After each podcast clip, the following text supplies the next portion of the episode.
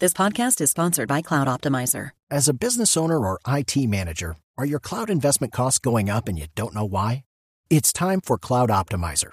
As you migrate your business to the cloud, what you're spending and why you're spending it can get a little hazy.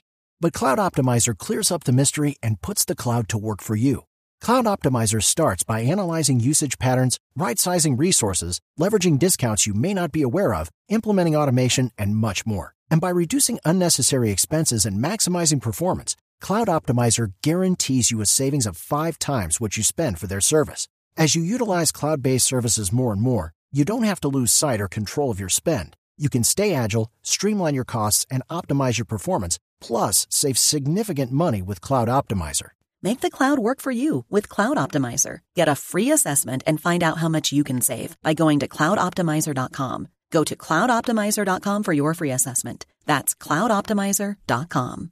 Néstor, nuevamente buenos días para usted y buenos días para todos los oyentes de Blue Radio. Hablemos de las noticias más importantes ocurridas en Bogotá que tienen que ver con muertes violentas por establecer, por investigar y por el aumento de robo de vehículos en nuestra ciudad. La primera muerte violenta se presentó en el barrio inglés, donde según testigos todo fue un caso de intolerancia dentro de un local comercial. De allí una pelea, de allí alguien saca un arma de fuego, la acciona contra la otra persona, la otra persona fallece y la de las autoridades para hallar el responsable. El otro hecho ocurrió en el sector de la calle 80, muy cerca al barrio El Quirigua, donde una persona apareció muerta en la esquina, muy cerca a un local comercial. Dicen que al parecer fueron tres los asesinos, dos personas están siendo señaladas de haber participado en ese crimen. Ya la policía las tiene identificadas, ya habló con ellas, pero ahora falta determinar si en realidad participaron en este hecho. Y un tercero sigue prófugo, pero ya la policía lo tiene identificado para indagar inicialmente qué fue lo que ocurrió y su participación en este crimen. Hablemos del robo de vehículos en Bogotá. Conocimos de por lo menos cuatro casos de robos de carros en la ciudad y de una motocicleta, hechos que dejan a varios conductores lesionados, como por ejemplo lo ocurrido en el barrio Bosa, donde se llevaron un pequeño Chevrolet Spar, pero golpearon a su conductor, pero fue gracias a los trabajadores nocturnos que persiguieron a los ladrones que no tuvieron de otra sino abandonar el vehículo en una estación de servicio. Escuchen ustedes mismos lo que grabó el primer conductor, la primera persona que llegó a este sitio.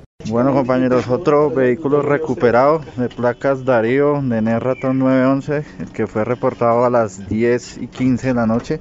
Fue encontrado a esperar el 511, Cristian. Ya están unidades de todos los grupos, afortunadamente ya con la PONAL.